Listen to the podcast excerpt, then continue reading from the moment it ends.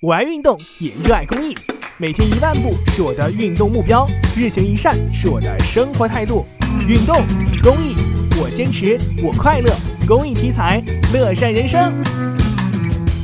暑假游接近了尾声，而接着呢，咱们将会迎来十一长假。那最近呢，旅游签证的申请人数是暴增，像泰签、美签等热门签证的办理时间都会延长。如果您有出行需求的话，一定要提前申请。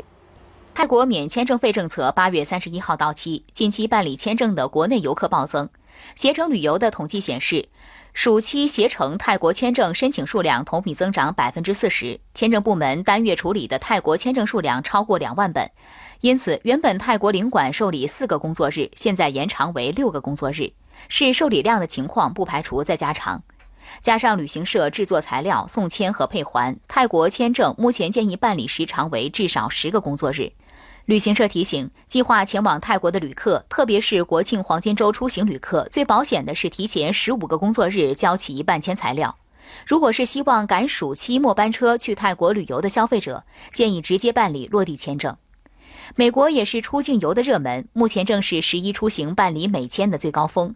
在一些旅游网站上，美签预约面试的时间已经从十个工作日提升到了至少十三个工作日。